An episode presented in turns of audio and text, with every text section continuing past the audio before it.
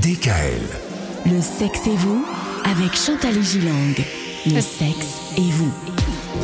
Eh bien, ça y est, nous y sommes à ce rendez-vous avec euh, Chantal et Gilang pour nous donner de bons conseils cette semaine. Nous abordons la sexualité euh, des seniors.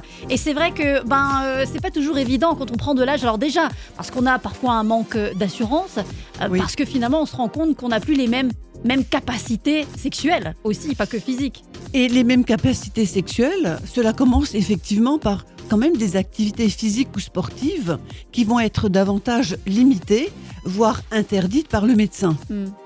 Euh, mais quand même, j'ai envie de dire, une activité régulière, même si c'est d'aller se promener, même si c'est de faire quelque chose de sympathique, d'aller un tout petit peu nager, euh, c'est important de conserver une activité physique même réduite. Après, il y a des problèmes de santé qui peuvent survenir, qui limitent effectivement les performances sexuelles. On n'a plus les mêmes performances euh, à 60, à 70 ans que lorsque l'on a 30 ans, évidemment. Mhm. On n'a plus les mêmes envies aussi. Et on n'a plus les mêmes envies.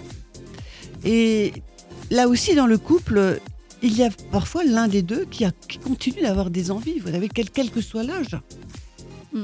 Et, et lorsque l'autre ne peut pas suivre, lorsque l'autre n'a pas de désir ou a, par exemple, des problèmes physiques, je pense notamment à la dysérection pour les hommes et la sécheresse vaginale pour les femmes, ça c'est les deux grands classiques, Oui. il conviendrait de faire quelque chose, de consulter, de ne pas euh, être défaitiste et, et de s'en tenir à, à cela. Hmm. Moi, j'ai souvent entendu que, que ben, souvent, ça laissait, euh, à cause de ces, pro- ces problématiques, mais ça laissait la place davantage à de la tendresse et qu'ils arrivaient à s'en contenter. Mais est-ce que vous, c'est aussi ce que vous entendez de votre côté? Alors, je pense que la tendresse, c'est bien, mais on pourrait quand même continuer d'avoir au moins de la sensualité, même si ça n'est pas de la sexualité, euh, on va dire pratique. pénétrante, les Oui. positions du Kama Sutra, etc. Mhm.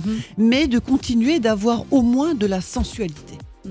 C'est très important. Oui, Et c'est- important de le mentionner. Moi, je trouve que c'est vrai que j'y avais pas pensé euh, de cette manière-là, oui, finalement. Oui, et, c'est bon pour la santé, euh, c'est bon pour le physique, c'est bon pour, pour le moral et pour l'estime et pour l'estime. de l'autre et de soi. Ne jamais, ne jamais renoncer.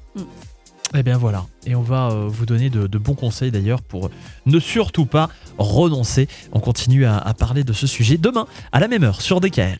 Retrouvez l'intégralité des podcasts Le sexe et vous sur radiodkl.com et l'ensemble des plateformes de podcasts.